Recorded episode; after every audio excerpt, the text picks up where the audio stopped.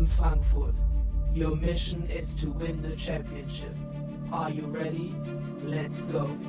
Die letzten Sekunden ticken herunter. Mischkowski nochmal. Und das war's dann. Mitspieler 1 Frankfurt gewinnt mit 7 zu 0.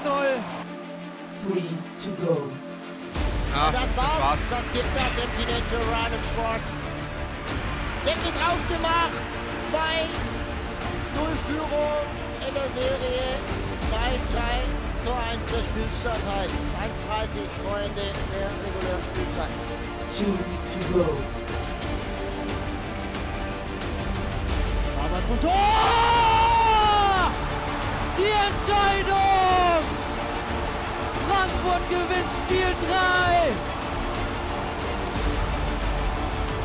Faber bringt die Scheibe Richtung Tor.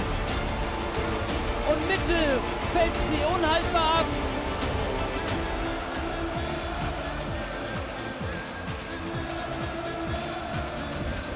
Und die Löwen ziehen Spiel 3 und gehen mit 3 zu 0 in der Serie in Führung.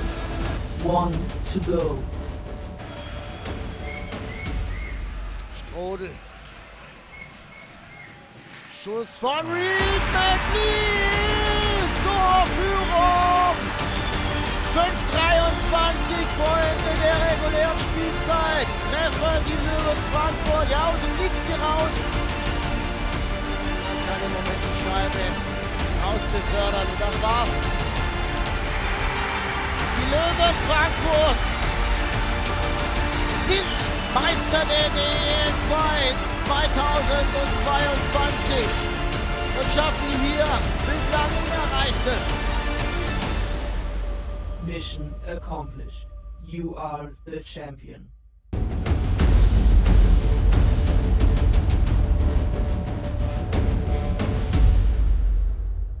Gute und herzlich willkommen zu Bamble Hockey, der Fan-Podcast der Löwen Frankfurt oder sollten wir besser sagen, ein DEL-Podcast der Löwen Frankfurt mit mir, Philipp. Und auch heute wieder mir zugeschaltet ist der Alex. Gute Alex. Gute Philipp. Ja, und dann schaut uns hier noch ein drittes Gesicht an. Ähm, ein Gesicht, das wir hier schon lange nicht mehr gesehen haben oder beziehungsweise eine Stimme, die wir schon lange nicht mehr in diesem Podcast gehört haben. Denn the one and only Jerome ist wieder dabei. Gute Jerome. Gute Philipp. Nach fast einem Jahr traust du dich endlich mal wieder hier im Podcast dabei zu sein. Ja, ich dachte mir, so langsam wird es mal wieder Zeit, mal wieder Gast zu sein hier. Mal so ein bisschen Qualität reinzubringen, ne?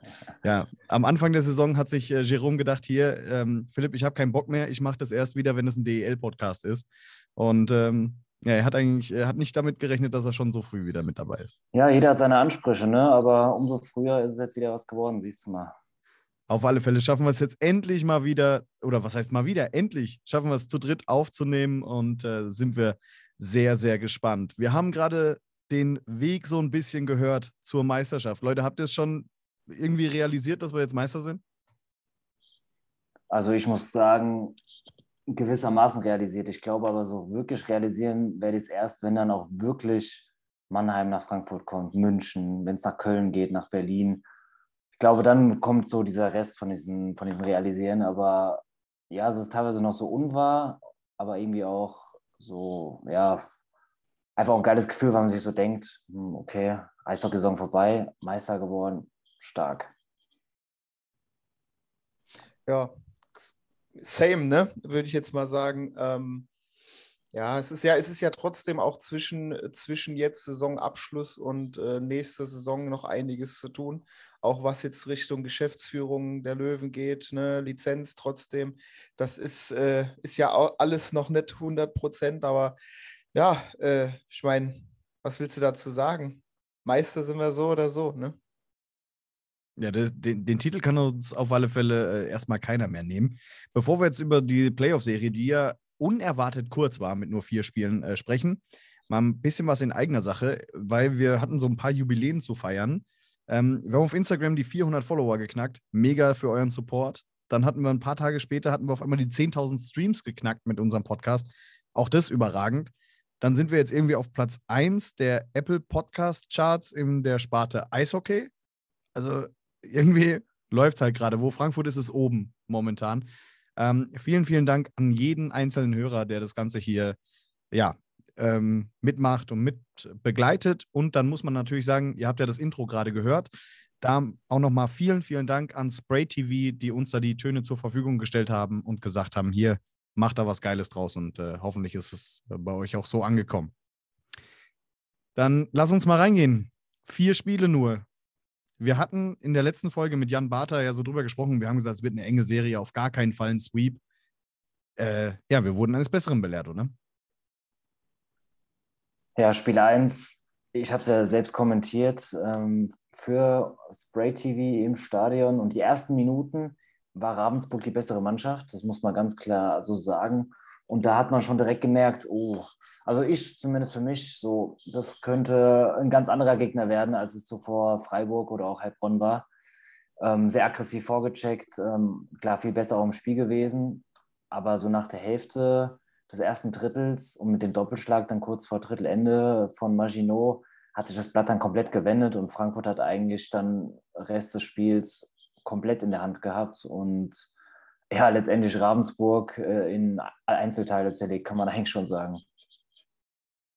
Ja, das war, äh, naja, ich möchte es mal nicht so hart ausdrücken, aber es war schon äh, eine Hinrichtung, wenn du es so nehmen willst. Das war eine absolute Machtdemonstration, ja. Ja, das war Katastrophe. Also für Ravensburg. Also ich dachte mir auch, ich habe mir leider, konnte ich das Spiel nicht im Stadion sehen, denn ich habe mir äh, pünktlich äh, zu dem Beginn der Playoff-Finals, äh, man hört es auch ein bisschen an meiner Stimme, ähm, habe ich mir äh, hier das Coronavirus eingefangen und äh, lag da ein paar Tage flach. Ähm, Gott sei Dank haben wir das Interview mit Jan Barter hier über, ähm, übers Internet gemacht und nicht face-to-face. -face. Das wäre äh, ärgerlich gewesen. Ähm, aber auch da, ich saß dann zu Hause, habe mir das Spiel angeguckt und ich dachte echt, okay, also so eine Klatsche verteilen in Spiel 1, ähm, direkt mal hier Ravensburg zeigen, okay, Leute, ihr holt hier gar nichts. Also da, da müsst ihr richtig was auffahren, damit ihr uns aus dem Weg äh, räumt. Das war schon brutal, auch wenn man sich schwer getan hat, bis zum Doppelschlag, wie du schon gesagt hast, von, äh, von der Maschine Maschino. Ähm, aber danach, es kam halt auch nicht viel von, von Ravensburg. Ein bisschen ehrlich muss man sein, uns ist sehr, sehr viel gelungen an dem Tag. Also nahezu jeder Schuss war ja drin. Und äh, Ravensburg, ja, verzweifelt auf dem Weg nach vorne an Hildebrand einfach nicht vorbeigekommen. Ja, nicht nur viel Glück dabei, sondern auch Pech bei Ravensburg, wenn man überlegt, dass zum Beispiel, ich glaube, 2-0 war es von Maginot, den der Langmann an einem guten Tag hält. Der war jetzt auch nicht gerade unhaltbar. Er war halt an dem Tag nur ganz, ganz gut und nicht überragend, wie du es halt in so einem Finale brauchst, wie es dann letztendlich auch Jake Hildebrand war bei den Löwen. Ja, aber das macht, dann, das macht dann eben den Unterschied am Ende des Tages. Aber mir war auch klar, nach diesem 7 zu 0, direkt nach Abpfiff, war mir klar, Spiel 2 wird komplett anders werden. Ich, ich habe das, ich habe eigentlich gedacht, okay, gut, Spiel 2 rutschen wir genauso weiter. Ich habe, glaube ich, auch ein 6-0 oder so getippt dann äh, bei unserem, bei unserem Instagram-Tippspiel, weil ich mir kein dachte, Wunder, okay, dass du, kein Wunder, dass du da nie erwähnt wirst. einmal, einmal hatte ich, glaube ich, richtig getippt. In der ganzen Saison. Ich tippe ja jede Woche mit. Ähm, wenn wir so eine Folge ähm, irgendwann machen, äh, wo wir über die Saison zurückblicken, da werden wir auch den Tipper des Jahres küren. Weil es gibt nämlich jemanden, der verdammt oft richtig getippt hat. Und äh, kann ich schon mal sagen, es war keiner von uns drei. ähm, ja, Spiel 1 Key war dann irgendwie so am Ende äh, Überzahlspiel wieder. Ich glaube, zwei von zwei hat man genutzt oder, oder sogar noch mehr. Ähm, es lief einfach, ja, alles, alles richtig gut. Äh, Jan Barter hat es ja auch so gesagt ähm, in der letzten Folge. Wir müssen gucken, dass wir gleich möglichst im Spiel 1 gut reinkommen, äh, da einen guten Abschluss finden und dann äh, ein paar Nüsschen machen. Und äh, die hat man ja durchaus gemacht dann in diesem Spiel. Ja, dann kam eben das zweite Match in Ravensburg. Und Jerome, du hast gerade schon gesagt, da hat man sich ein bisschen schwerer getan. Ja, ich habe ich hab genau so ein Spiel erwartet, wie es dann auch äh, eingetreten ist. Also, dass Ravensburg komplett anderes Gesicht zeigt. Und was für mich auffällig war in Spiel 2, dass Ravensburg komplett die Zone vor dem Tor, also im Slot, zwischen den Bulli-Kreisen komplett dicht gemacht hat. Also mit zwei, drei Mann waren sie eigentlich über 60 Minuten dort präsent, was in Spiel 1 ihnen nicht gelungen ist und dementsprechend haben sie dann auch dort die Tore gefangen. Aber das haben sie unglaublich gut gemacht. Ab, ab Spiel 2 kann man eigentlich schon sagen, auch die folgenden Spiele. Und ja, gewissermaßen dann auch eben defensiver und kompakter auch verteidigt, was es uns dann auch äh, gewissermaßen auch schwieriger gemacht hat. Alex, wie hast du es gesehen? Ja, im Prinzip genauso wie Jerome gesagt hat. Also du hast halt gemerkt, das erste Spiel war dann doch so ein bisschen äh, ein Augenöffner, glaube ich. Ähm, und dementsprechend haben sie natürlich dann in den folgenden Spielen, also nicht nur im zweiten, sondern auch in den im dritten und vierten eben wesentlich kompakter hinten gestanden. Ich meine, hat am Ende zwar nicht viel geholfen, ne, aber äh, da hat Jerome schon recht. Also du hast dann schon gemerkt, da, da war äh, defensiv auf jeden Fall ähm, viel mehr Drive drin bei den Ravensburgern. Und ja, die wollten sich halt auch nicht nochmal so ein 7 zu 0 geben. Ne? Ja, also meine, meine Szene des Spiels war halt dieser nicht gegebene Penalty. Ähm, irgendwann im, im, was war im ersten Drittel, glaube ich, noch. Ähm, beim Stand von 1 zu 0 für uns. Da, ähm, ja, eigentlich, ich weiß nicht mehr, wer es von uns war, einer Alleingang auf, aufs Tor zu und der kriegt dann einen Schläger ab, der eigentlich nur auf die Schlittschuhe ging und nicht in Richtung Puck. Ähm, der Schiedsrichter, der direkt dran stand, hat gleich gesagt, nee, ist nichts. Der von weiter hinten hat dann äh, erstmal noch kurz äh, die Hand gehoben. Da hatten sie ein bisschen äh, drüber gesprochen, aber im Endeffekt haben sie dann kein Penalty gegeben oder irgendwas. Und dann machte eben ähm, Charlie Serrault äh, das 1 zu 1 für die, für die Tower Stars. Und ähm, ja, ich fand, das, man hat dann so ein bisschen meiner Meinung nach gemerkt, okay, das war jetzt das erste Mal, dass man so ein bisschen Widerstand gekriegt hat von Ravensburg und das hat die Mannschaft, hat ein paar Minuten auch gebraucht, um das wieder äh, rund äh, abzuschütteln. Ja, vor allem, wenn du bedenkst, im ersten Drittel, dann hast du diese nicht gegebene Strafe, dann kassierst du den Ausgleich. Ravensburg schießt zudem das erste Tor in dieser Serie, dann auch noch daheim. Dieses Tor war auch ein bisschen unglücklich entstanden, weil zum Beispiel auch Jake Hildebrand den Puck aus den Augen verloren hat in diesem Moment, hat den Fokus verloren, weil zu viele Spieler vor ihm standen. Und so kam ja dieses Tor zustande. Aber umso wichtiger war es dann eben auch, weil du eben gesagt hast, Überzahl war mal wieder der Schlüssel in Spiel 1, aber eben auch in Spiel 2, weil dieses erste Überzahlspiel auch in Spiel 2 wurde dann eben auch eiskalt genutzt. Und ich glaube, das war auch so ein Punkt, was wichtig war, direkt dann wieder in Führung zu gehen, ein paar Minuten später, um diesen ganzen, sowohl, sowohl der Halle dort als auch der Mannschaft von Ravensburg so wieder auf den Boden der Tatsachen mal ein bisschen runterzuholen. Ja, die hatten ja ausnahmsweise mal äh, fast ausverkaufte Halle. Das ist ja, ich weiß nicht, wie sie, wie sie es hatten, aber ich glaube, in den ersten zwei Runden, da hatten die ja kaum Zuschauer da. Also, was halt, was halt kaum, aber ähm, nicht die Zahlen, ähm, die dann im Finale waren. Du hast schon gesagt, Adam Mitchell war es dann, der das 2 zu 1 gemacht hat, ebenfalls im Powerplay. Das ist alles noch im ersten Drittel. Ähm, das zweite und das dritte Drittel relativ ereignisarm geblieben. Ähm, und dann nutzt Ryden Schwartz eben ja so eine Minute 30 äh, vor Schluss ein, ein, Aufbaufehler der Tower Stars, die einen äh, Torwart drunter hatten und macht dann halt eben das 3 zu 1. Ähm, ja, schon, also nach dem 3 zu 1, nach dem Spiel habe ich mir dann schon gedacht, okay, das könnte hier wirklich ein Sweep wieder werden, weil zu Hause lassen wir es uns nicht nehmen. Ähm, und äh, wenn du schon mal 2-0 führst, also so ein bisschen konnte man da schon anfangen zu feiern. Oder wäre das noch, oder war das dir noch zu früh, Alex? Hm, ja, auf jeden Fall. Weil gerade in so einer, in so einer äh, Finalserie, wo du halt im erst gut, das erste Spiel, das musst du halt rausnehmen. Das war halt, ja, Überraschungs- äh, sozusagen. Und du hast dann gesehen, im zweiten Spiel war es schon nicht mehr so einfach, ein Tor zu schießen gegen Ravensburg.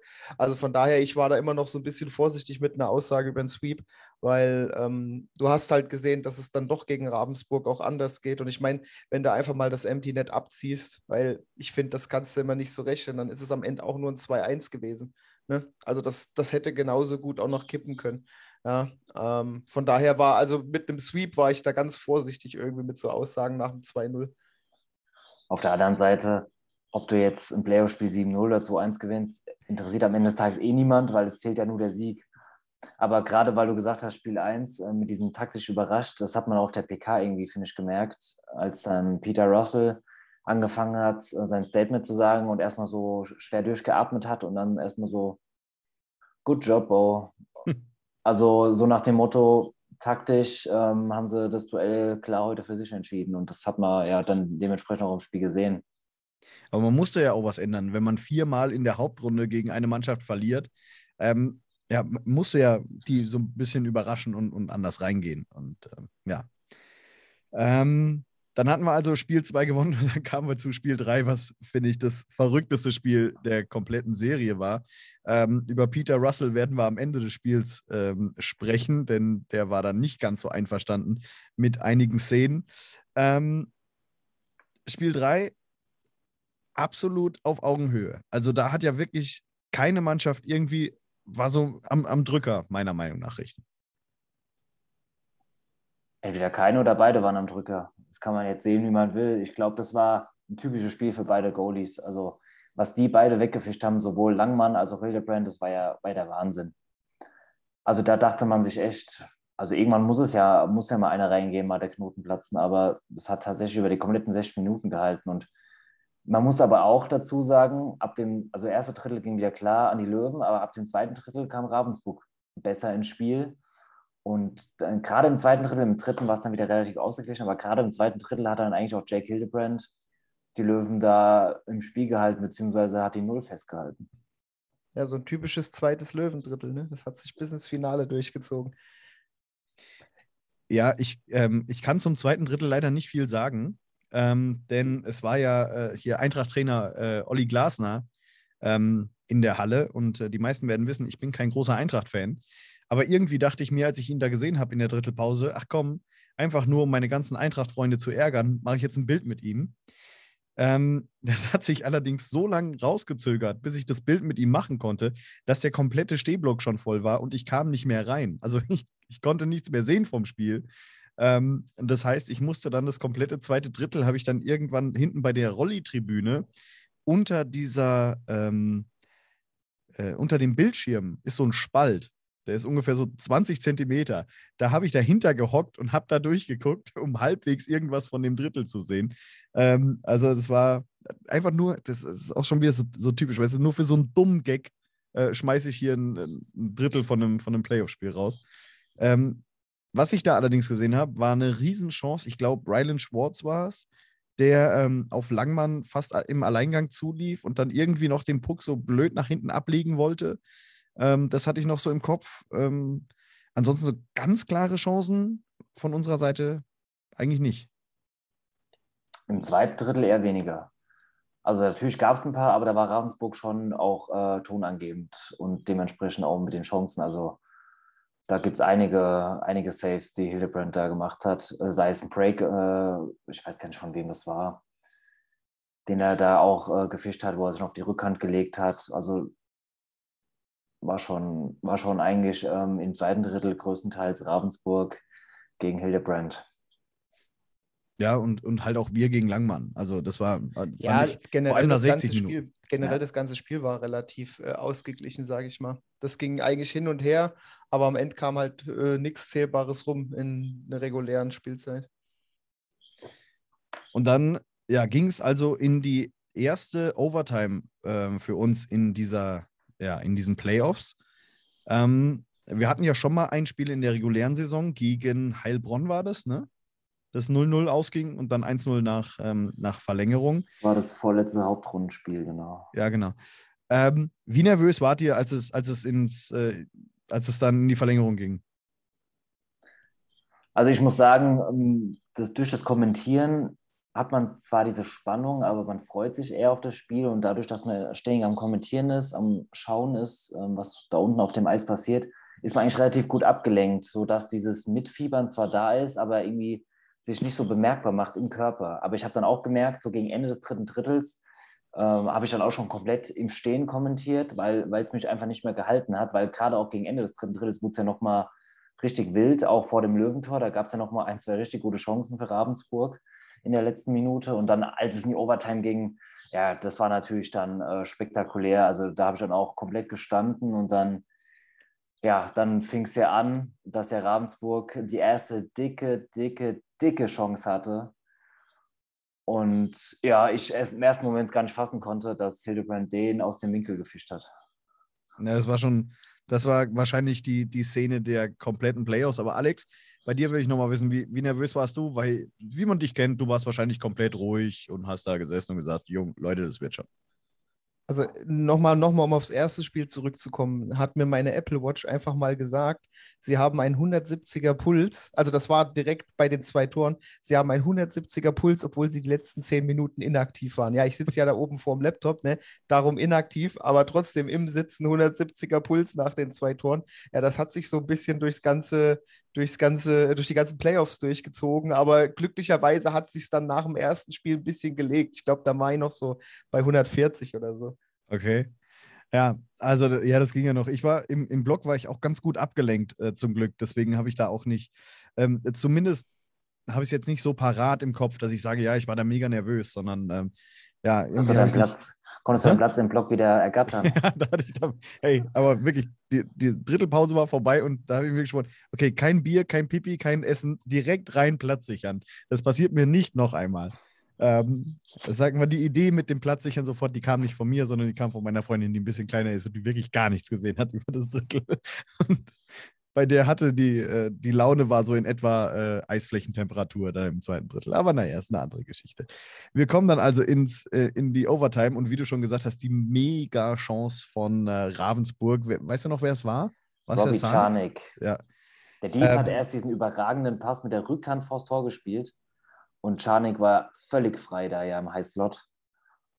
Und schießt ihn ja auch richtig gut. Ja, aber was Hildebrand da macht, ist halt von der anderen Welt. Jake die Krake, Hildebrand die Wand. Das war wirklich, also es gibt so Momente, die sind zwar keine Tore, aber die feierst du wie Tore. Und das war halt einfach so ein Moment. Weil ich hatte in dem Moment abgeschlossen. Also ich dachte mir, okay, das Spiel ist vorbei, ähm, als er da frei zum Schuss kam.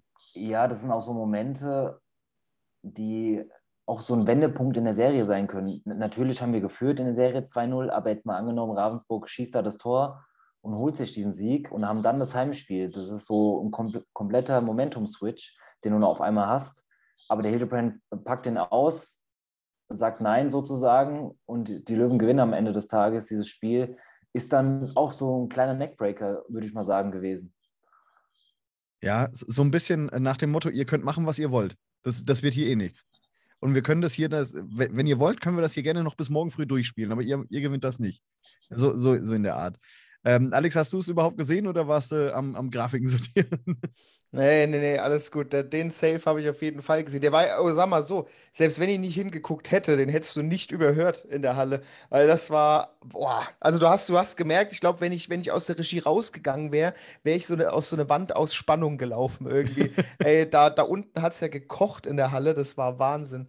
Nee, aber allein, allein wie er den mit dem Windmill Save dann noch so, so auf dem Boden klatscht und einfach sitzen bleibt und die ganze, die ganze Halle einfach explodiert, obwohl nicht mal ein Tor gefallen ist. Da hast du schon gesehen, wie, wie, wie, einfach, wie, wie einfach jeder dort gesessen hat und einfach nur gehofft hat, dass wir das Ding am Ende noch äh, irgendwie rumdrehen. Aber wie, der, wie Jerome schon sagte, das war, glaube ich, auch genau in dem Spiel der Neckbreaker, wo genau das Ding war es, wo, wo dann so mh, hm, der, der Wendepunkt kam. Ja, schon, also wirklich, irgendwie, man hat ja schon, war das die Serie gegen Heilbronn oder gegen Freiburg, wo er auch schon so ein Mega-Safe rausgeholt hat? Wo wir schon gesagt haben, das war, das war irre, was er da gemacht hat. Aber, das war halt Bronn, ja, mit dem ja. Schläger. Aber wobei das. Ich, wobei ich da aber sage, da hat er auf der anderen Seite der, ach, wie hieß der, der junge Kerl? Bei äh, Tiefensee. Heilbronn, Tiefensee. Tiefensee. Da hat ja im, im Gegenzug genauso ein Safe gerobbt. Also da war es noch so, da sage ich mal noch, das war ein geiler Safe vom Jake, aber genauso ein geiler vom Tiefensee. Aber so, äh, äh, ich weiß nicht, also in der Serie gegen Ravensburg ist es wirklich so der einzige Save, der mir so richtig in, in, in Erinnerung geblieben ist. Weil der halt auch einfach so wichtig war. Weil wenn das Ding drin gewesen wäre, wäre es vorbei gewesen. Also das Spiel. Was ich ganz interessant fand, man hat so sowohl in Spiel 3, manchmal auch schon in Spiel 2 so gemerkt, egal wie oft sie geschossen haben und Hilbrand pariert hat, wie oft sie den Kopf geschüttelt haben, die Tower Stars, also die Spieler von den Tower Stars, und es ging auch so Spiel 3 über, aber bei dieser Szene, in dieser Overtime, ist einfach gar nichts mehr passiert. Die haben keinen Kopf mehr gar nichts. So nach dem Motto, naja, war ja klar, dass er. Sie haben es einfach akzeptiert in dem ja. Moment. Ne? äh, fand ich ganz interessant, wenn man sich die Violo anguckt, sieht man das auch. So, naja, gut, war ja, ist ja jetzt nichts Überraschendes. Okay, ja, das, da müssen wir nochmal drauf achten. Das ist mir nicht aufgefallen. Was ich äh, in dieser Overtime noch, bevor wir natürlich zum, zum Game-Winning-Goal kommen, ähm, mega fand, war ähm, die Aktion von Reed McNeil. Da war nämlich ein Schuss aufs Tor. Hildebrand lässt ihn zur Seite abprallen, wenn ich das richtig im Kopf habe. Und da steht ein, ein Spieler von, Freib äh, von, von, von Ravensburg relativ frei und kann das Ding rein. Ähm, McNeil liegt schon am Boden, weil er irgendwie versucht hatte, den Block zu, äh, den, den Schuss zu blocken. Und er rafft sich so mit letzter Kraft gerade noch so auf und macht so einen Poke-Check nach vorne, um diesen Puck wegzukriegen vom Angreifer, von der Kelle vom Angreifer, der ansonsten wahrscheinlich ähm, das, das Tor gemacht hätte. Und das fand ich einfach eine, eine wahnsinnig geile Aktion von Reed McNeil. Ich dachte, besser kann er es nicht mehr machen in den Playoffs. Hat er in Spiel 4 nochmal besser gemacht. Aber äh, wirklich, das hat auch wieder gezeigt, da ist die komplette Mannschaft, gibt einfach alles. Mega.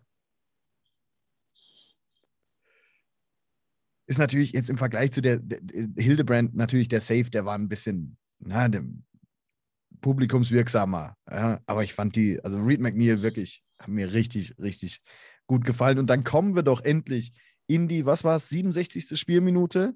66. 66.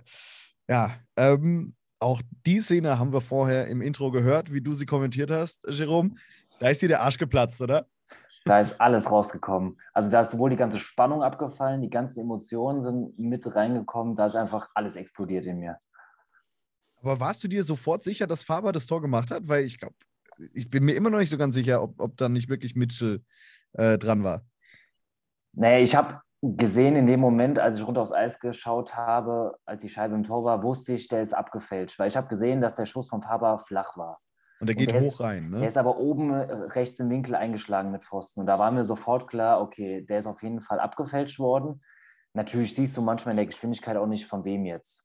Ja, und dann habe ich ja auch dann die Zeitlupe bekommen, die wir, wir haben einmal die Übertor, da konnte man es leider nicht sehen, und dann die andere Zeitlupe aus der Zoom-Kamera. Aber das ging auch teilweise so schnell, weil auch Mitchell und der Verteidiger, ich kann jetzt nicht sagen, wer es war, so eng beieinander standen. Man hätte wirklich das Bild anhalten müssen, glaube ich, um zu sehen, wer ihn letztendlich abgefälscht hat. Weil offiziell wurde das Tor ja Faber gegeben, das heißt, würde bedeuten, äh, der Abwehrspieler hat ihn abgefälscht. Aber ich im ersten Moment dachte ich, es wäre vielleicht Mitchell gewesen, war mir dann aber auch scheißegal. Ähm, wie Faber auch danach im Interview so schön gesagt hat, es ist mir scheißegal, wie er reingegangen ist. Weil letztendlich dieses Tor, das war einfach eine Erlösung für die ganze Eissporthalle. Es war wirklich, ich kann, also wirklich, ich habe ich hab alles aus mir rausgeschrien, was ich noch hatte. Also, ähm, ja, und auch das Hallendach ist so kurz abgehoben. Drüben das Riesenrad hat kurz gewackelt. Aber das war, das war brutal. Alex, wie hast du es gesehen? Ja, gut, äh, was soll ich sagen? Genauso, genauso wie Jerome. Da, das war halt einfach die Befreiung in dem Moment. Ne? Eine ganze Zeit angespannt da, gehockt, gewartet, dass überhaupt irgendwas passiert, geschweige denn mal der Puck irgendwie reingeht. Ich meine, das war so die, die Art, mit der ich gar nicht gerechnet hätte, weil es, das ganze Spiel über waren das relativ offensichtliche Chancen und da halt einfach mal vom Faber seitlich reingehalten in den Pulk und dann springt das Ding da hoch, geht re oben rechts rein. Ja, ja, ist es am Ende aber eh, eh, scheißegal gewesen. Er war drin, wir haben das Spiel gewonnen, 3-0 in der Serie. Ähm, ja, da kann, man, da kann man Max Faber eigentlich nur zustimmen. Scheißegal, wie er reingegangen ist, Hauptsache er war drin. Ne? Ja. Ich, was ich auch geil finde an dem Tor ist halt einfach, ähm, Vorlage, äh, Vorlage kam von Mitchell und von Brad, zumindest äh, offiziell. Ne? Also die beiden, die du gerade wieder zurückgeholt hast. Und dann machte das Tor der Kapitän, der vorangehen soll. Und das ist halt einfach, es fasst einfach diese, diese, ja, diese komplette Saison einfach perfekt zusammen. Die beiden alten Säcke, die du, die du zurückgeholt hast und, und der Junge, der jetzt Verantwortung übernehmen soll, Captain Faber, ähm, macht, macht ihn dann rein. Ähm, wir müssen allerdings, das Tor ist ja im äh, Powerplay gesprochen, äh, gefallen. Ein bisschen über die Strafe, die es davor gab, gegen Pavel Dronja müssen wir sprechen. Ähm, eine Strafe, ich glaube wegen Spielverzögerung war es, mit der Ravensburg-Coach ähm, Russell nicht so ganz einverstanden war, wenn man gesehen hat, wie schnell der danach auf dem Eis bei den Schiedsrichtern war. Vorher schon. Ich habe es auch im Stream zu dem Zeitpunkt erwähnt. Äh, das Powerplay ging ja nicht los, weil Peter Russell unten noch an der offenen Bande stand, wo es aufs Eis geht, von der Spielerbank aus und der auch noch mit beiden Hauptschiedsrichtern gesprochen hat. Also scheinbar war es für ihn keine äh, Strafe, keine Spielverzögerung weil die Scheibe ist ja auf Höhe der Löwenbank äh, ins Ausgegangen. ich muss persönlich sagen, ich konnte es nicht sehen. Ich war auf der ganz anderen Seite und ich kann jetzt von dem Winkel auch nicht beurteilen, ob sie ähm, wirklich so hoch war, als ob sie über die imaginäre Plexiglasscheibe hätte drüber gehen können. Deswegen kann ich es nicht beurteilen. Er hatte da eine ganz andere Meinung. Und das hat er vor dem Tor, aber auch nach dem Tor hm, sehr deutlich gemacht. Er hat sich ja dann leider bei der Pressekonferenz ein bisschen, bisschen beruhigt, weil äh, sowas ist natürlich noch geil, wenn sowas so ein bisschen noch brennt auf der Pressekonferenz, oder?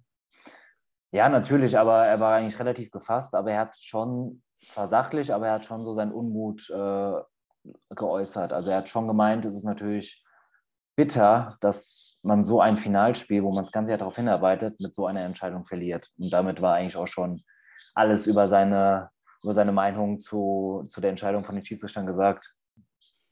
Ähm, Alex, glaubst du denn, dass die Schiedsrichter so eine Strafe in Overtime in einem Finale der Playoffs geben, wenn sie sich nicht hundertprozentig sicher sind, dass der da drüber gegangen ist? Nö, also ich meine ganz ehrlich, ich das also wenn sie sich nicht 100% sicher sind, hätten sie es nicht gegeben. Das ist ja genau die Sache wie damals, äh, damals, das klingt auch wieder schon so ewig her, ähm, wie diese eine, eine Strafe, die sie in, in Overtime gegeben hatten gegen, äh, war das Wille Järvelein, der zu früh von der Bank war, also noch in der Hauptrunde wo eigentlich das Tor gefallen ist gegen uns und sie es dann zurückgenommen haben, plus Gerbelein auf die Bank geschickt haben. Und ich meine, das ist auch, das hat einer gesehen, hat es mit den anderen geklärt, die gucken sich's an und, ne und machen diese komplett, dieses komplette Tor mit allem wieder rückgängig und sprechen eine Strafe aus. Ich sag mal, du musst, du musst halt in den, in, den, in den Spielen halt wirklich auch Schiedsrichter haben, ich sag's mal, wie es ist, die Eier haben. Weil es kann natürlich theoretisch jetzt auch Schiedsrichter gespannt sein können, die gesagt haben, naja, scheiß drauf, sagen wir einfach, ist so auf die wird Bank. Wird schon nicht spielentscheidend sein, ne, wenn der jetzt nicht gepfiffen wird. Genau, genau. Aber wie gesagt, und da ist da, da merkst du dann halt, welches Schiedsrichtergespann dann eben, äh, sag ich mal, äh, ja, ne, ich kann's, man kann sich anders sagen, die Eier hat und auch sagt, okay, das Ding wäre halt oben über die, über die imaginäre Plexiglasscheibe gegangen. Das Ding wird jetzt gecallt. Wenn sich einer von denen so sicher war, der dort gestanden hat, der es gesehen hat und der gesagt hätte, es wäre so, und das ganze Gespann sagt, okay, nehmen wir so hin. Ich meine, da gab es ja auch sonst nichts. Es war ja kein, kein Videobeweis und nichts. Also, das wurde ja direkt, direkt übernommen. Ja. Zumal, nachdem die Strafe angezeigt worden ist, haben sie sich auch nochmal kurz zu viert beraten. Die sind da zusammengekommen in dem Schiedsrichterkreis, haben sich schon mal beraten und waren sich aber relativ schnell auch einig und haben dann die Strafe auch angezeigt. Genau, und wie gesagt, wenn, wenn, wenn sich alle wirklich so schnell einig sind, dann, dann muss es, dann müssen es ja, dann müssen es ja zumindest zwei Leute gesehen haben. Ich meine, dass es nicht alle drei gesehen haben, weil sie einfach anders standen, ist klar. Aber wenn sich halt ein oder zwei Leute wirklich so sicher sind, dass das Ding halt eine Spielverzögerung war und äh, die sich gegenseitig so vertrauen und auch eben die, die, die Willenskraft haben zu sagen, okay, einer von uns hat es zu 100% gesehen, wir, wir glauben dem, zack, durch. Ja. Ich meine, im, Nach im Nachhinein kannst du es halt eh nicht mehr ändern. Weißt du, wenn die sich besprochen haben, gesagt haben, okay, es ist so 100% dann ist es so. Wenn du es dir dann irgendwie in der Wiederholung, vielleicht, wenn du eine Kamera dort auf Höhe der, der, der Seitenlinie gehabt hättest und würdest jetzt dann gesehen, naja, wäre vielleicht doch nicht, hätte es aber auch nichts mehr geändert. In dem Moment ist ja entscheidend, was die Schiedsrichter sind. Sind sie sich sicher, dann geben sie die Strafe. Wären sie sich unsicher gewesen, hätten sie sie sicherlich nicht gegeben. Also von daher kann man da lange drüber streiten. In dem Fall war es wohl klar, wie Jerome schon sagte, die haben sich wirklich so kurz beraten. Also da war, da, da schien ja gar nicht wirklich so viele Punkte gewesen zu sein, wo sie sich hätten unsicher sein können. Aber Philipp, welche Ironie, dass dann genau dem ehemaligen Löwen Pavel Dronja dieses Missgeschick passiert. Ja, das habe ich mir auch gedacht. Ah, der Arme.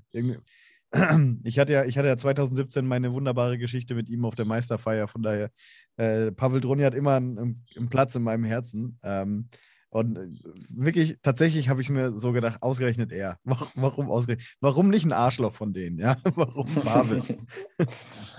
Aber äh, ja, auch für die Schiedsrichter. Ich finde, ähm, Mischa Appel und Michael Klein, die die beiden letzten Spiele gepfiffen haben, haben da wirklich einen guten Job gemacht.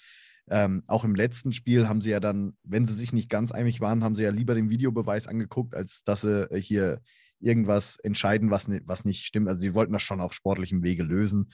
Ähm, ich weiß nicht, ob es bei, bei Markus Brill, der Spiel 2 gepfiffen hat, anders gewesen wäre, weil bei dem weiß man nie so ganz.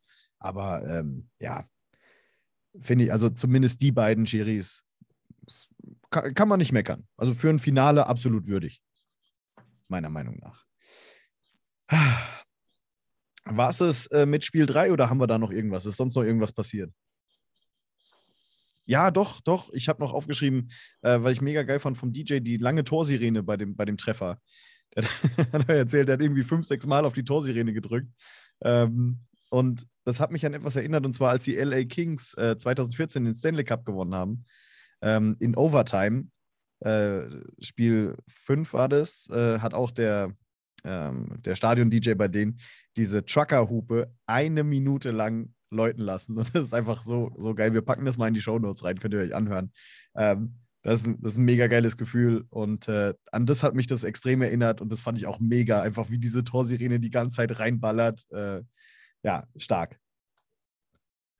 Äh, so, und dann kommen wir endlich zu, ja, zu dem äh, letzten Spiel der Saison, zu dem Spiel, was äh, die letzten zwölf Jahre vergessen machen sollte, äh, zu dem Spiel, was ja in die, in die Geschichte der Löwen eingehen sollte. Wir kommen zu Spiel 4 und ja, zu dem, ja, zum Championship Game.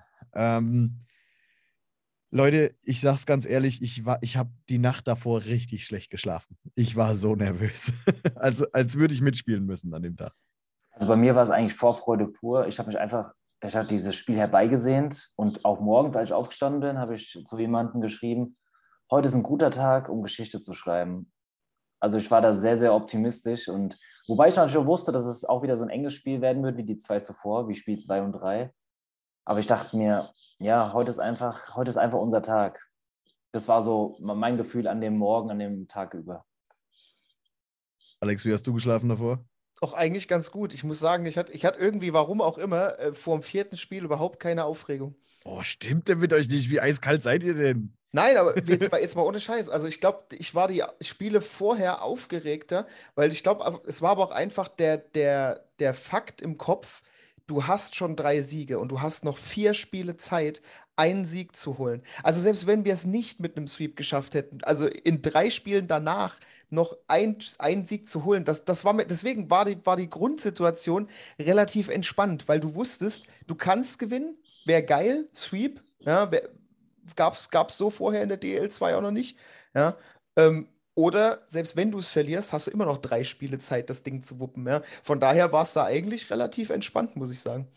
Ja, und gerade wenn du dann auch das äh, Spiel 4 verlierst, dann hast du Spiel 5 daheim. Und wie hast du vorhin so schön gesagt, Philipp, daheim lassen wir uns das nicht nehmen. Ja, ich hatte ja die ganze Zeit im, äh, so ein bisschen, ähm, mein, mein Kopf hat gesagt, nee, hier Leute, wir machen das heute zu, ja aber mein Herz hat so ein ganz kleines bisschen hat so gesagt, aber wenn wir verlieren, ist auch nicht so schlimm, wenn wir dann zu Hause spielen. es, es wäre schon geil gewesen, das Ding zu Hause fertig zu machen, aber ähm, ja, das mit dem, mit dem Dreifach-Sweep, das war halt einfach, ähm, das war so stark. Ich muss gerade mal gucken, ich habe mal geguckt, wann es das letzte Mal gab, ähm, zumindest in der NHL, dass eine Mannschaft sich durchgesweept hat. Und das war irgendwann, ich glaube, die Montreal Canadiens, ich finde es jetzt leider nicht mehr, 1960 ähm, Genau, 1960. Äh, da gab es aber nur zwei Runden. Da haben sie alle acht Spiele gewonnen. Ähm, von daher in der DEL und DEL 2 gab es das noch gar nicht, vor allem nicht beim Best of Seven Format. Ähm, ich habe ein bisschen, also auch noch andere Ligen nachgeguckt, aber da hatte ich dann irgendwann auch keinen Bock mehr nachzugucken, wer das noch alles erreicht wir, wir, behaupten einfach mal, dass es keine andere Mannschaft weltweit geschafft hat. Naja, interessant ist ja aber auch eigentlich nur Deutschland, wenn man es mal ganz genau nimmt. Ja, und da hat es, ich glaube, irgendwann in den 90ern gab es mal, aber dann war das noch Best of, äh, of äh, Five Format. Aber ja, äh, die letzte Mannschaft, die im Übrigen sehr, sehr nah dran war, um diesen Sweep zu machen, also diesen Dreifach-Sweep, wisst ihr, wer das war? Naja. Auch in der zweiten Liga? Alex, weißt du es? Ich, hab, ich weiß es nicht. Ich, ich, lustigerweise habe ich letztens irgendwas mit Wolfsburg gelesen, aber ich weiß nicht, ob das stimmt. Die letzte Mannschaft, die kurz davor war, einen Dreifach-Sweep zu machen, waren wir. Hm? 2017. Da hatten wir erste Runde ähm, Freiburg 4-0, hm. zweite Kassel 4-0 und die ersten drei Spiele gegen Bietigheim hatten wir gewonnen, bis wir dann allerdings noch zwei Spiele abgegeben haben. Also, da war was, ja, da war was. Ja, okay, also ihr äh, eiskalt dann also zu dem Spiel. Wo habt ihr es geguckt? Ich war im, im Champions. Alex, du warst daheim. Jerome, ja. du? Ebenfalls daheim mit Familien und Freunden. Ja. Ja, ich, hab, ich wollte, ich äh, muss, musste raus. Ja, äh, Philipp, Philipp, hat keine Familie und Freunde, deswegen musste er ins Champions gehen. ich habe mir, hab mir Freunde gesucht im hat Champions. Mit sich selbst angestoßen, ja. Ja, ja da, äh, wenn, wenn das Mikro aus ist, erzähle ich euch, was am Nachbartisch passiert ist. Das war stark. Ähm, naja, auf alle Fälle, äh, da dann auf der, auf der großen Leinwand, es waren so, ich würde sagen, so 30, 40 äh, Löwenfans waren auch da. Also die Stimmung, ähm, die Stimmung war, war wirklich gut. Und ähm, ja, dann äh, gehen, wir, gehen wir rein ins Spiel. Und äh, da lagen wir dann auf einmal zum ersten Mal in dieser Serie zurück. Denn äh, Charlie Serrault, nee, Quatsch, äh, das war die Strafe. Quatsch, wo bin ich denn? Ich habe mich im Spiel vertan, Leute. David Zucker. David Zucker, genau. Erklärst du, ich finde es gerade nicht. Ja, ähm, war das äh, Powerplay für Ravensburg, was die Löwen überstanden haben, die kompletten zwei Minuten. Allerdings muss man auch sagen, die kompletten zwei Minuten konnten die Löwen sich nicht befreien aus der Zone, beziehungsweise nur einmal ganz kurz. Da konnte Carson McMillan mit Ryan Moser wechseln. Die anderen drei haben aber den Wechsel nicht geschafft, weil, der, weil die Scheibe nicht bis in das gegnerische Tor geklärt worden ist, sondern nur in die neutrale Zone. Und äh, es gab auch keine Unterbrechung in diesen zwei Minuten. Das heißt, die Löwen waren dann zwar wieder komplett, aber bis auf Moser, der zu dem Zeitpunkt dann immerhin auch schon eine Minute auf dem Eis war, und der von der Bank gekommen, ich weiß nicht, wer die Strafe abgesessen hat, waren Faber und dann waren die anderen drei aber allesamt müde. Die waren zwei Minuten auf dem Eis und wenn man jetzt bedenkt, dass so ein Shift im Optimalfall 40, 50 Sekunden dauert oder vorgesehen sind, ähm, ist das natürlich eine sehr lange Zeit auf dem Eis und ja, man hat es zwar gut wegverteidigt, aber der Druck war schon enorm in dieser Sequenz von Ravensburg und ja gut, dann ist es halt auch ein starker Pass, muss man auch äh, neidlos anerkennen von Czarnek an den langen Pfosten auf äh, David Zucker. Aber das ist genau dann auch dieser Punkt, dadurch, dass wir nicht wechseln konnten, die Beine müde waren, dann lässt auch ein bisschen die Konzentration nach und dann fehlt eben dieser eine Schritt. Ich glaube, Reed McNeil war am langen Pfosten, der dann der eine, der eine Schritt einfach gefehlt hat, um halt die Kelle dann noch reinzubekommen, um dass David Zucker da nicht am langen Pfosten einschieben kann. Ja, sehr schön analysiert. Du äh, könntest das bei Spray kommentieren. Das ist, äh, läuft ganz gut. Ähm, die eine entscheidende Szene von dem Spiel, ich dachte, die wäre nach dem 1-0 passiert, die ist allerdings schon im ersten Drittel passiert, wie ich gerade gesehen habe, war nämlich die Matchstrafe gegen Sam Hare. Das ist eine Strafe, von der ich noch nie gehört habe. Ich kann sie gerade so aussprechen: Sleeve Footing. Ähm, kanntet ihr diese Strafe, dass es die gibt? Da musst du einfach nur mal NHL-Videos von Brad Marchand angucken. Da hast du genug vom Sloofing, ey. Der, der macht das auch, der macht das auch regelmäßig. Also daher kannte ich es lustigerweise auch. Und das war auch, das war auch so ein Ding, wo, wo ich direkt gesagt habe, als ich gesehen habe, das muss eine Strafe geben. Äh, das ist äh, im Prinzip hat er ja, hat der, der, der Ravensburger ja das Bein ausgestreckt und ist hinten in die Kniekehle rein. Und ja, das geht halt nicht. Ist halt einfach so. Also für mich sah es aus wie jeder andere Zweikampf. Also mhm. ich, ich habe wirklich auch in der Wiederholung, ich habe nicht ganz erkannt, was, was da das, das Schlimme dran ist. Du wirst es wahrscheinlich besser erklären können dann. Ich glaube, ich glaub, das Problem war einfach auch, dass, dass diese Strafe an sich äh, gar nicht so bekannt ist im Grundsätzlichen. Also wie gesagt, ich, ich, ich kenne es auch nur durch Zufall, weil ich mir halt mal so, ein, so einen Zusammenschnitt aus der NHL angeguckt habe, äh, wo Brad Marchand so seine schlimmsten äh, äh, Checks und, und generell so sein, ich meine, der heißt nicht umsonst Red, ne, in der NHL, also weil er so eine Ratte ist, äh, der, der macht ja nur so Dinge. Und daher kannte ich dieses Slew-Footing, ja. Ähm, und als er das, als er da halt in der Wiederholung das gezeigt hat, habe ich direkt gesagt, boah, das, ist ja so offensichtlich. Und dann höre ich die, höre ich die. der Kommentator, die, der irgendwas die, von Schwalbe erzählt hat? Ja, der, ja. der, der, der höre ich, der, der fing an mit Ja, äh, Stockschlag. Ich so, wo zur Hölle war da ein Stockschlag? Alter, der hat, der hat sein Bein hochgenommen, hat ihm hinten in die Kniekehle rein. Was, wo guckst du da auf einen Stock? Ja, aber das, das war genau das, weil ich glaube, dadurch, dass keinem diese Strafe an sich bewusst war, dass das, dass das eben eine Strafe sein kann, hat halt jeder irgendwie eine andere Strafe gesucht, weil, wie gesagt, selbst die Kommentatoren, die haben nichts über dieses Bein, über diese, diesen Kniekehlen-Hit da äh, gesagt. Die haben nur irgendwas wegen den Schlägern gesprochen. Und da, ich, ich habe ich hab da gesessen, ich habe gedacht, Leute, über was redet ihr denn? Das war doch überhaupt nicht der Hintergrund der Strafe. Aber klar, wenn man es nicht weiß, dass das die Strafe ist, dann sucht man halt irgendwo anders nach was. Also wie gesagt, ich habe da auch keinen Stockschlag gesehen, weil von der Perspektive von hinten hast du sowieso keinen Stock gesehen. Aber ich glaube, das ist genau der Punkt, was Alex gerade gesagt hat, dass diese Strafe einfach erstens selten, sehr selten vorkommt, zweitens dementsprechend auch fast nicht bekannt ist. Ich hatte davon auch mal gelesen, aber das ist auch schon ewig her und mir war das in dem Moment auch nicht mehr bewusst, dass es diese Strafe so an sich gibt. Und ja, die Definition besagt ja von dieser Strafe, ist ein Schlittschuhkick gegen den Schlittschuh vom anderen oder gegen das Bein, gegen das Bein oder die Wade. Aber ja, das liegt einfach daran, weil ich bin jetzt auch schon so viele Jahre dabei beim Eishockey und ich habe selbst noch nie miterlebt. Noch nicht einmal. Noch nicht Nein. einmal. Ich habe noch nie was gehört von dieser Strafe. Und ich würde fast auch sagen, das wird die nächsten Jahre auch nicht wieder kommen. Also irgendwann vielleicht nochmal, aber ja, es ist, ist keine Strafe, die jetzt äh, in jedem dritten Spiel vorkommt. Ich meine, ich mein, es ist genauso wie Stockendstoß. Hast du im Leben noch nicht gehört. Stockstich vielleicht, aber es gibt halt auch noch die Strafe Stockendstoß.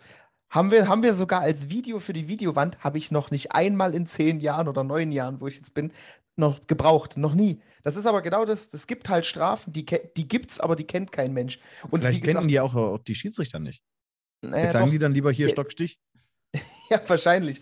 Aber trotzdem, ich meine, äh, äh, im Endeffekt, wenn du, wenn du dir das dann halt anguckst, hat, äh, hat Jerome halt recht. Jeder hat dann geguckt, was war da los, weil für jeden war dieses Bein raus, ein bisschen da rein das war, das war halt für keinen eine Strafe, weil keiner wusste, dass es halt eine ist. Ne? Wenn man, wie wird es denn ausgesprochen? Sleeve Footing? Slew Footing. Slew Footing.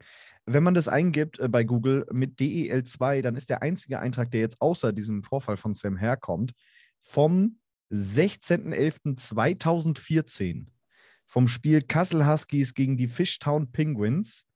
Und äh, da war es äh, John Zeller von den, äh, von den Huskies, der die bekommen hat, diese Strafe. Also anscheinend seitdem ähm, bei meiner unglaublich gründlichen Recherche, die ich gerade innerhalb von drei Sekunden gemacht habe, es scheint jetzt erstmal acht Jahre gedauert zu haben, bis man diese Spra äh, Strafe wieder, wieder ausgesprochen hat. Also von daher tatsächlich ähm, mache ich da auch den, den Kommentatoren keinen Vorwurf, dass sie es nicht erkannt haben. Ähm, gut, dass es die Schiedsrichter erkannt haben, denn ähm, es war schon, war schon ekelhaft. Und es zieht ja wohl auch automatisch eine, eine äh, ja, Sperre nach sich. Mal gespannt, was da, was da passieren wird, ähm, ob es Sam Hare überhaupt noch interessieren wird. Ja, und Fakt ist ja auch, dadurch war ja Sam Hare für das ganze Spiel und für weitere Spiele außen vor. Also das war ja dann auch äh, klar. Wobei man auch an dieser Stelle auch nochmal einfach ganz deutlich sagen muss, wie stark die Löwen, vor allem die Defensive, natürlich gehört die Offensive auch dazu, aber vor allem die Defensive, diese Top-Reihe, also nicht nur die Top-Reihe, aber vor allem auch die Top-Reihe um den Goldhelm von Ravensburg so gut gematcht hat, so gut aus dem Spiel genommen hat. Also da muss man auch nochmal unserem Co-Trainer, dem Jan Barter, einfach äh, Props aussprechen, weil da hat er gut geprescoutet. Die hat er unglaublich gut, hatte da seine Verteidiger darauf vorbereitet und gut aus dem Spiel genommen. Ja. Äh, Barter, bester Mann. Also das äh, ist ja wohl hier ein Nummer 1 Fan, der äh, kann halt sowas.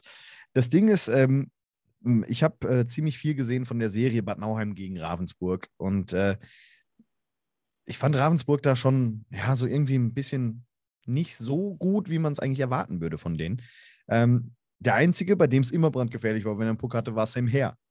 Und wenn der dir dann natürlich fehlt, und der fehlt dir halt einfach mindestens zwei Drittel, das ist, kommt ja auch noch mal dazu, das ist schon, das ist schon hart für eine Mannschaft. Aber wie gesagt, hat er sich selber zuzuschreiben. Aus diesen fünf Minuten äh, Überzahl haben die Löwen halt einfach gar nichts gemacht.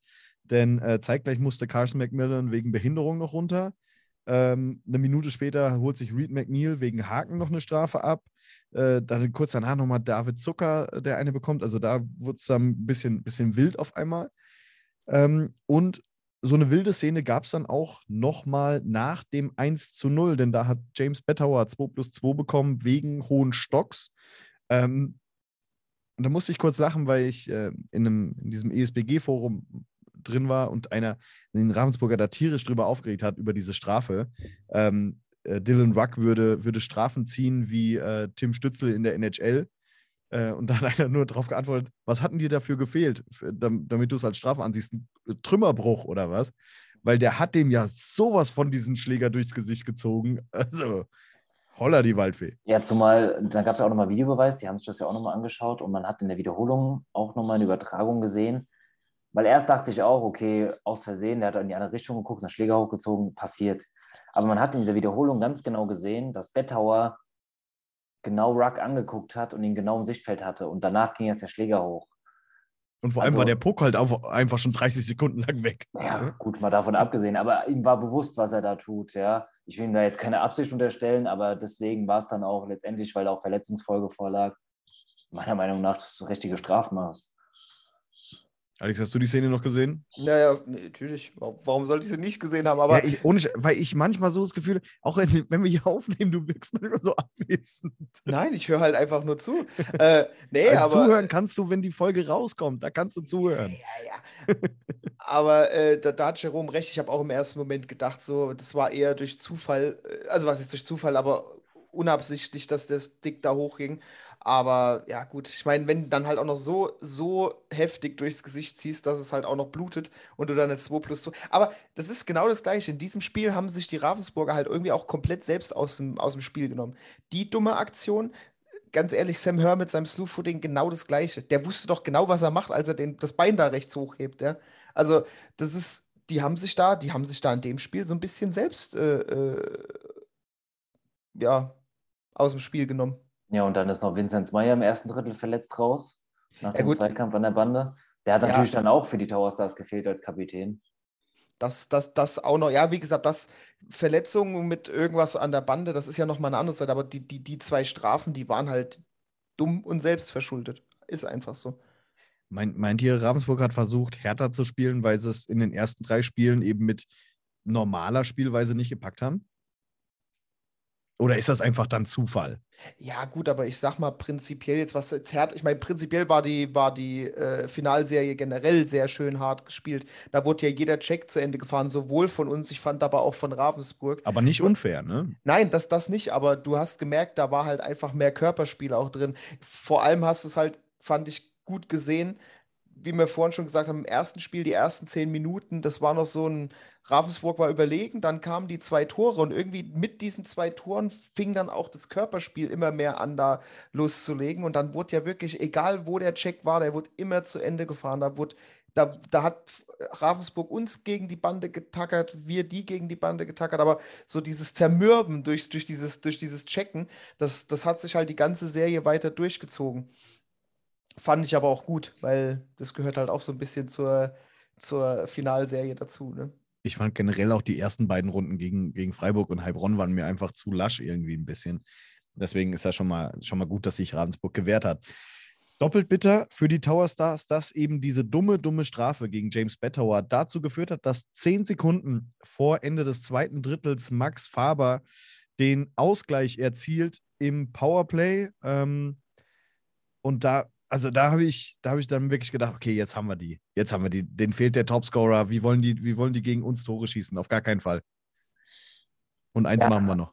Zu dem Powerplay-Treffer würde ich gerne was sagen. Und zwar generell eigentlich zum Powerplay. Wir hatten ja nach Spiel 2 eine Powerplay-Quote von 100 Prozent. Wir haben ja einfach jedes verdammte Powerplay reingemacht.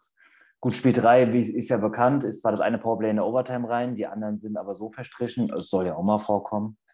Aber generell, wenn man sich so das Powerplay immer angeschaut hat, ich fand nicht, dass die Löwen immer Spielzug X, Spielzug Y gespielt haben. So wie wir es vielleicht auch in den letzten Jahren öfters mal gesehen haben. Was ich ganz interessant fand, man hat einfach gesehen, dass die Spieler situativ, je nachdem wie der Gegner verteidigt, äh, dieses Powerplay aufgezogen haben. Natürlich äh, lief das Powerplay über Dimitriev oder in der ersten Formation über Ruck.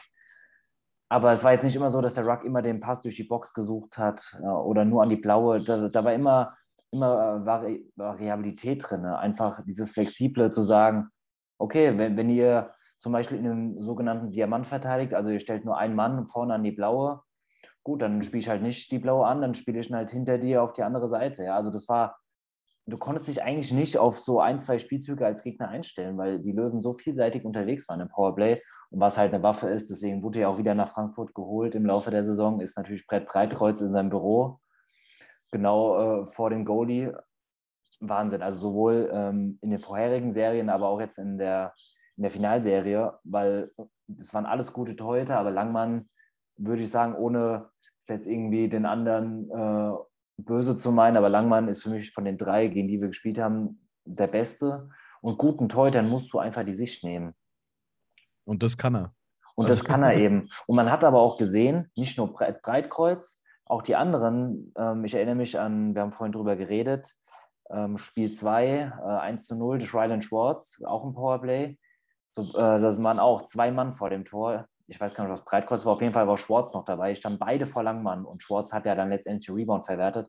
Und in dem Fall, äh, was das Tor jetzt angeht, äh, von Faber zum 1 zu 1, auch wieder Breitkreuz und ich meine Mitchell noch zusätzlich vor Langmann. Ja. Also auch wieder zwei vor Langmann platziert gewesen und auch das war alleine ein Schlüssel. Natürlich ist er irgendwie komisch da reingefallen in so einer kleinen Bogenlampe, weil er noch abgefälscht worden ist. Aber hey, genauso erzielst du die Tore am Ende des Tages. Zählt nur, dass die Scheibe äh, im Netz landet.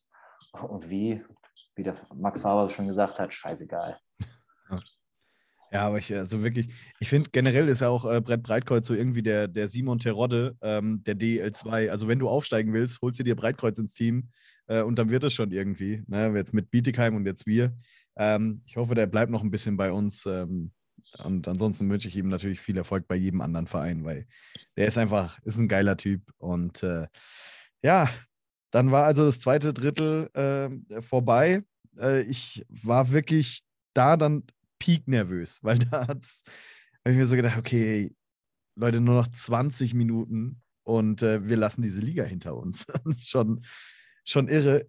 Im, äh, ich glaube, das hat die Mannschaft auch so ein bisschen gedacht, weil ich, ich fand sie im, im letzten Drittel dann arg nervös. Ravensburg hat ähm, alles probiert und dann kommt eben diese 55. Spielminute. Und ich finde, die Löwen haben in dieser Saison einfach den, ähm, diesen Satz Defense wins Championships, haben die einfach nochmal äh, geprägt. Du hast hinten Hildebrand, der alles hält, und vorne macht dir ein Verteidiger das Championship Winning Goal. Reed McNeil mit einer absoluten Fackel zum 2 zu 1. Ein wunderbares äh, Gesamtkunstwerk, dieser Treffer. Und wenn man jetzt einfach mal bedenkt, also zu dem Tor, wie du es gerade beschrieben hast, habe ich keine weiteren Worte. Aber wenn man mal bedenkt, dass Reed McNeil auch gegen Ende der Saison, da waren aber noch ein paar Spiele zu gehen, verpflichtet worden ist, oder auch Davis Van Dane, der kurz vor Ende der Hauptrunde noch verpflichtet worden ist, dass die einfach die kompletten Playoffs spielen und einfach die Verteidiger bzw. die Spieler im Löwenkader sind mit der besten Plus-Minus-Statistik. Ach, schon brutal.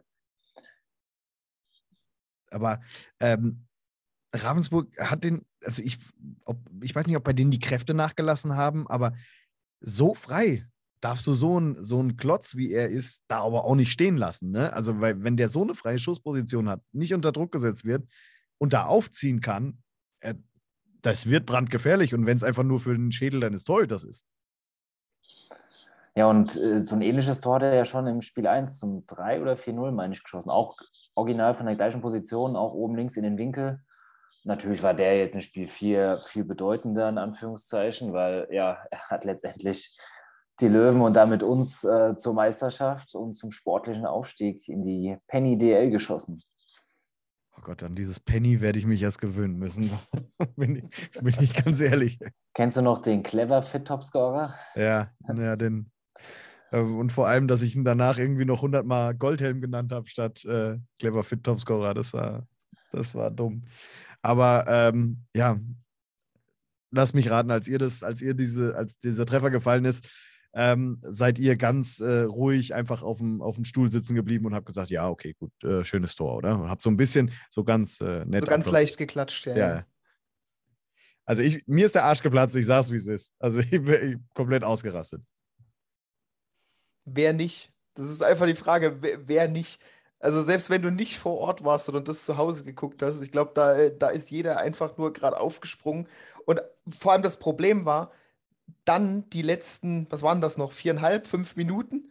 Ja, fünfeinhalb Minuten, das war noch richtig lang. Das war, das war die Katastrophe schlechthin. Ich habe nicht mehr gesessen danach. Ich habe Ja. einfach, ich habe einfach nur noch gestanden und die letzten Sekunden, ich habe, oh Gott, das waren die schlimmsten fünf Minuten meines Lebens.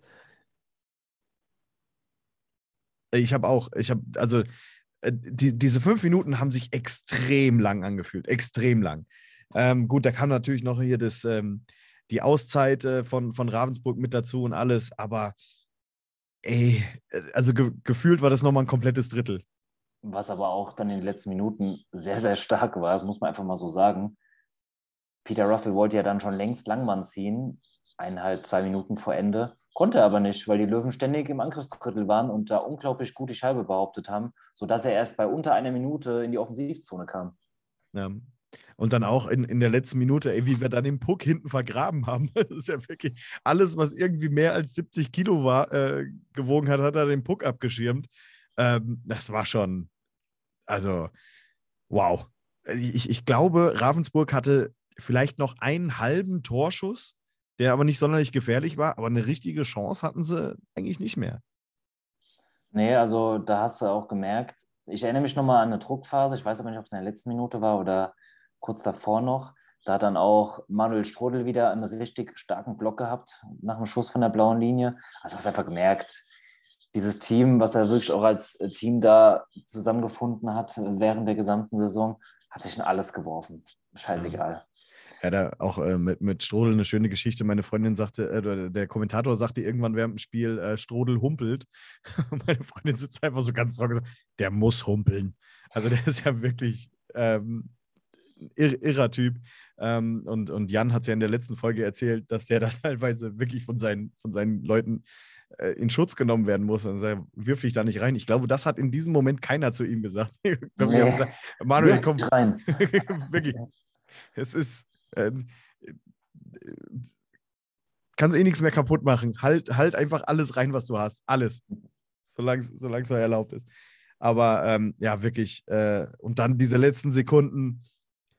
Irre einfach. Ich war. Ich habe gezittert. Und dann ist da endlich dieser Moment äh, da. Der Schlusspfiff, die Schlusssirene, der komplette Auswärtsblock rastet aus. Das war irre, wie viele da waren. Ähm, und äh, einfach dann, also, boah, mir fehlen die Worte tatsächlich. Ich hatte jetzt fünf Tage Zeit, um darüber zu reden, ja, und mir fehlen einfach trotzdem die Worte. Ja, mir geht es da ganz genauso. Also das war einfach, das war so ein Moment zwischen totaler Freude, aber auch irgendwie so total unwahr, weil man es irgendwie gar nicht fassen und glauben konnte, ist ja, wie wir ganz am Anfang jetzt der Folge erwähnt haben, auch heute noch so, dass wir es noch nicht ganz realisieren können, aber das war so, wir haben es echt geschafft. Wir haben alle drei Mannschaften in den Playoffs gesweept. Wir haben die Meisterschaft geholt, das große Ziel erreicht und können jetzt sportlich aufsteigen in die erste deutsche Eishockey-Liga. Und das war dann, ja, aber natürlich die Freude und die Eskalation, die, die hat natürlich total über, überwogen. Ja, aber wie gesagt, das ist, ich muss, ich muss sagen, ich war trotzdem, nachdem wir es gewonnen haben, so, so, so gar nicht mehr, also so, so auch so gar nicht mehr, weiß, ich weiß gar nicht, wie ich es beschreiben soll, aber dieses, dieses Feeling war bei mir sogar ein bisschen so weg. Also man Ist weiß, der Druck es war, abgefallen, ne? ja, aber, aber, so, aber bei mir halt so, so von 99% auf 1. Also so, es ist so minimal da, aber irgendwie, man, man ist jetzt so, hat jetzt so eine Grundruhe drin irgendwie, weil man weiß, okay, man ist Meister, wenn alles gut läuft, nächste Saison, wie Jerome schon sagte, München, Düsseldorf, Köln, was weiß ich. Äh, äh, aber es trotzdem fühlt sich aktuell, weil die Saison halt noch so weit, also noch so lang hin ist, so ein bisschen weit weg.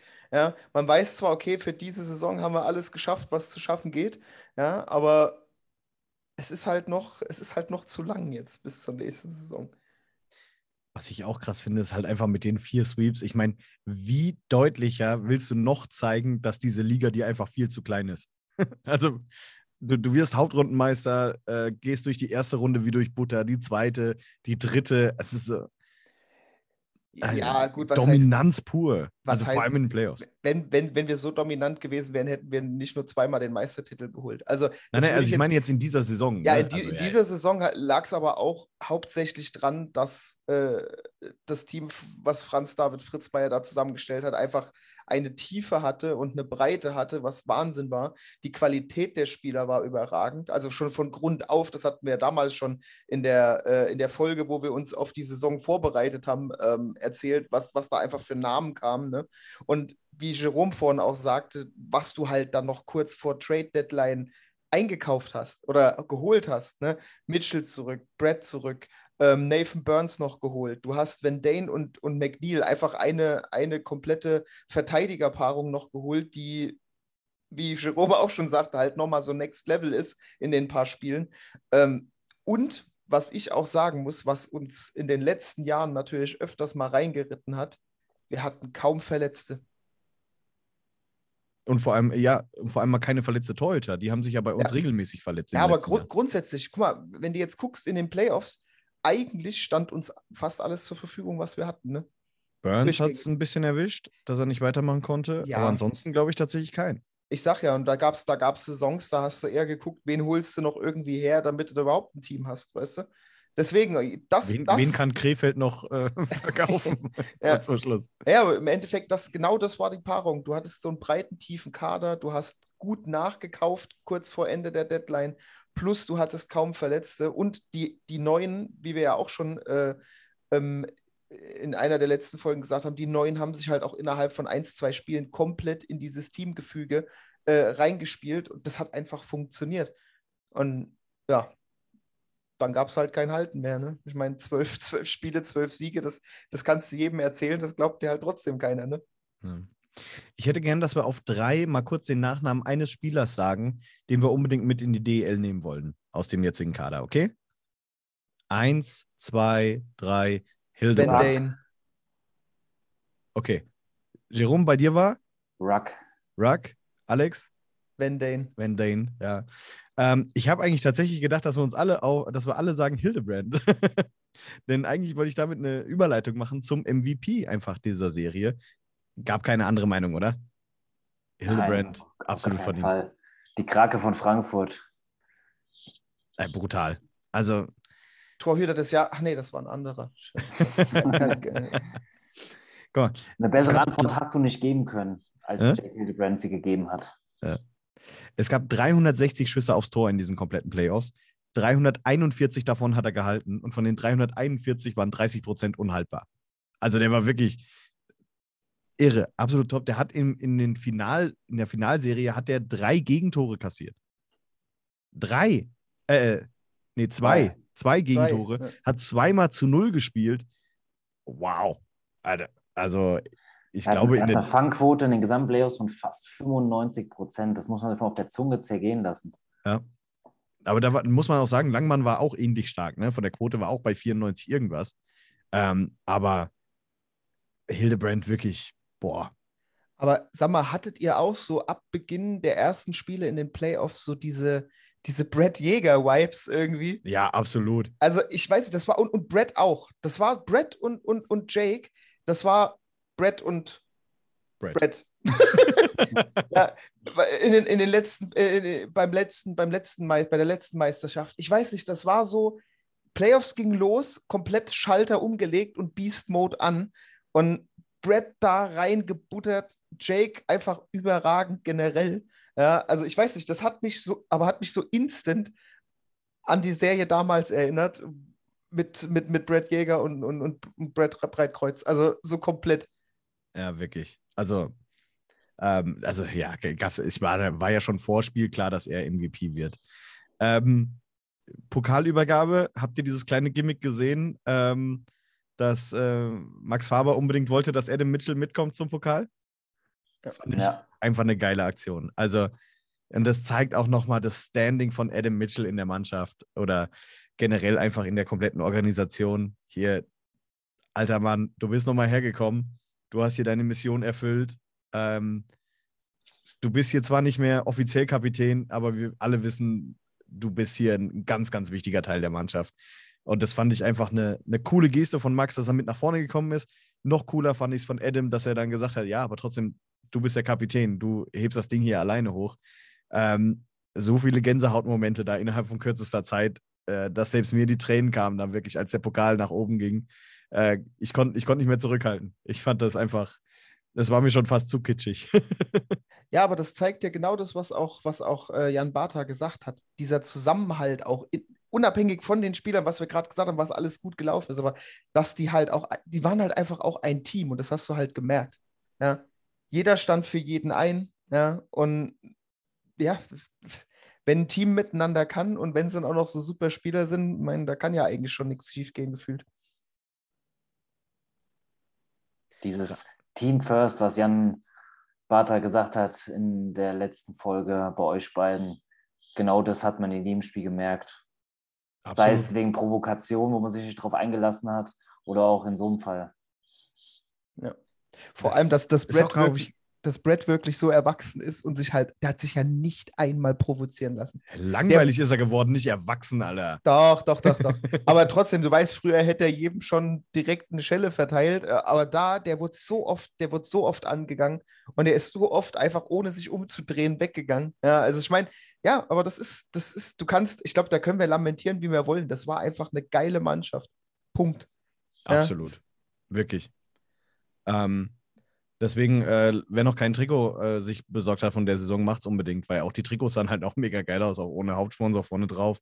Und dann so eine historische Saison und man kann halt einfach reingreifen, egal wen du nimmst. Äh, ist ein geiler Spieler gewesen in der Saison. Ja. Ähm, und. Ah. Na, die besten Trikots kommen ja jetzt noch. Ja, gut, DL-Trikots sind immer geil. Nein, ach du, du Nase. Die Gamerlose. Ach, sorry, sorry, du, ja. Wie viele Gamerlose habt ihr? Hand aufs Herz?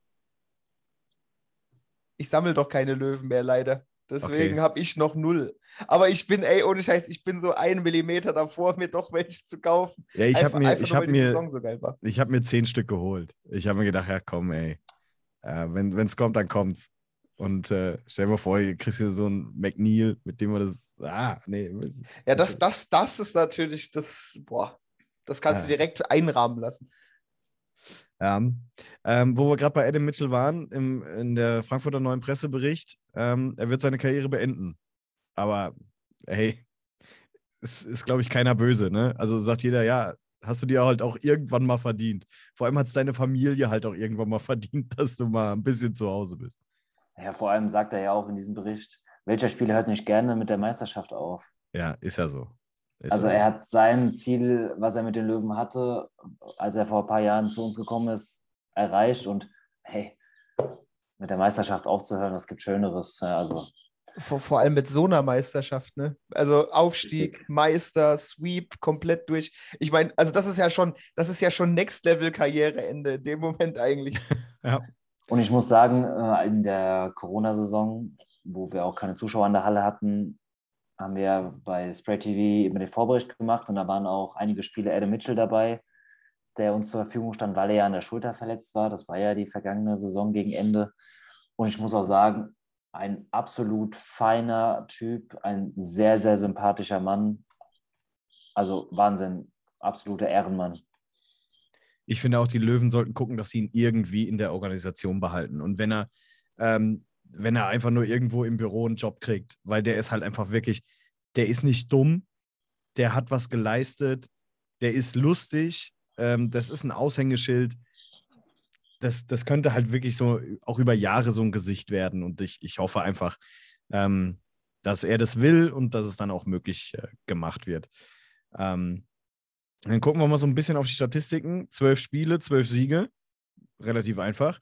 Wir hatten sechs Heimspiele und da fast 30.000 Zuschauer. Das heißt im, im Schnitt äh, fast 5.000. Ähm, und da waren, muss man sagen, die Spiele gegen Freiburg waren noch relativ schlecht besucht. Irgendwie nur so dreieinhalb bis vier. Ähm, und danach nahezu immer ausverkauft. Und in den, sind wir ehrlich, im Finale waren 6.770 plus X gefühlt zumindest oder sie standen einfach nur sehr weit auseinander. Ähm, wir haben 57 Tore gemacht, 19 Gegentore, nur zwei im Finale. Eine absolut Bombenstatistik. Äh, Powerplay, hast du schon gesagt, war, war tödlich, 35,2 ähm, über die kompletten Playoffs. Unterzahl 86,8. Ich glaube, nur Dresden war da, kommt da annähernd dran und die haben ja nur vier Spiele gemacht. Ähm, oder, ne, wie viel? Sechs? Äh, eine Runde auf alle Fälle nur. Und das ging Heilbronn. Ähm, Im Finale nur einmal zurückgelegen, äh, nur einmal in der kompletten Serie mit zwei Toren zurückgelegen. Das war gleich im allerersten Spiel gegen Freiburg. 17 verschiedene Torschützen haben wir. Hildebrand haben wir schon gesagt, eine Fangquote von 94,74 Prozent. Ähm, und äh, Topscorer, die ersten vier der Playoffs sind alle von den Löwen. Äh, Dylan Ruck 17 Punkte, äh, Brad Breitkreuz 16 Punkte, Adam 15 Punkte und Rylan Schwartz 14 Punkte. Also das sind halt einfach Meisterstatistiken. Und mehr gibt es dazu auch nicht zu sagen. Mehr gibt es nicht zu sagen. Zahlen einfach nur wirken lassen. Ja. Wir werden noch mal eine Folge machen, ähm, in der wir die ganze Saison noch mal Revue passieren lassen, da eventuell wieder mit einem Gast ähm, dabei. Mal gucken, ob das so alles klappt. Ähm, und da werden wir dann noch mal über die komplette Saison sprechen. Hier sollte es jetzt nur, äh, und da werden wir auch einen, einen Ausblick geben, ähm, was wir so erwarten, wer kommt, wo wir hinfahren, etc. Ähm, und ich würde sagen, wir genießen jetzt einfach noch ein bisschen die Meisterschaft. Wenn ihr das jetzt hört, heute äh, ist der Empfang am Römer. Am Freitag reißen wir einfach mal die Batsch Cup ab. Und ähm, ja, Leute, wir sind äh, DL2-Meister. We did it. We did it. Gibt es von euch noch was zu sagen abschließend? Nichts mehr. Okay. Tja, dann. Habe ich vielleicht noch was? Wir haben jetzt einen TikTok-Kanal. unbedingt da vorbeigucken. Wird sich lohnen über die Sommerpause. Da wird nämlich gar nichts kommen. Deswegen unbedingt jetzt schon mal abonnieren. Ähm, Achso, ich dachte, du zeigst ein paar Videos von dir, wie du Eishockey spielst. Oder es versuchst. Jetzt, Leute, wenn wir irgendwo eine Eisfläche finden, dann gehe ich mit euch beiden mal laufen. Und das können wir dann auch gerne aufnehmen und da hochladen. Aber es, das kann ja heiter werden. Ja, äh, macht, macht die Kamera schon mal in Weitwinkel. Ähm, äh, ja, auf alle Fälle, ähm, wir haben ja schon gesagt, viel, vielen Dank für euren ganzen Support und äh, ja, es ist noch nicht das Ende der Saison, sondern verabschieden wir uns beim nächsten Mal ordentlich. Ansonsten, wie immer, macht's gut. Ciao. Ciao. Ciao.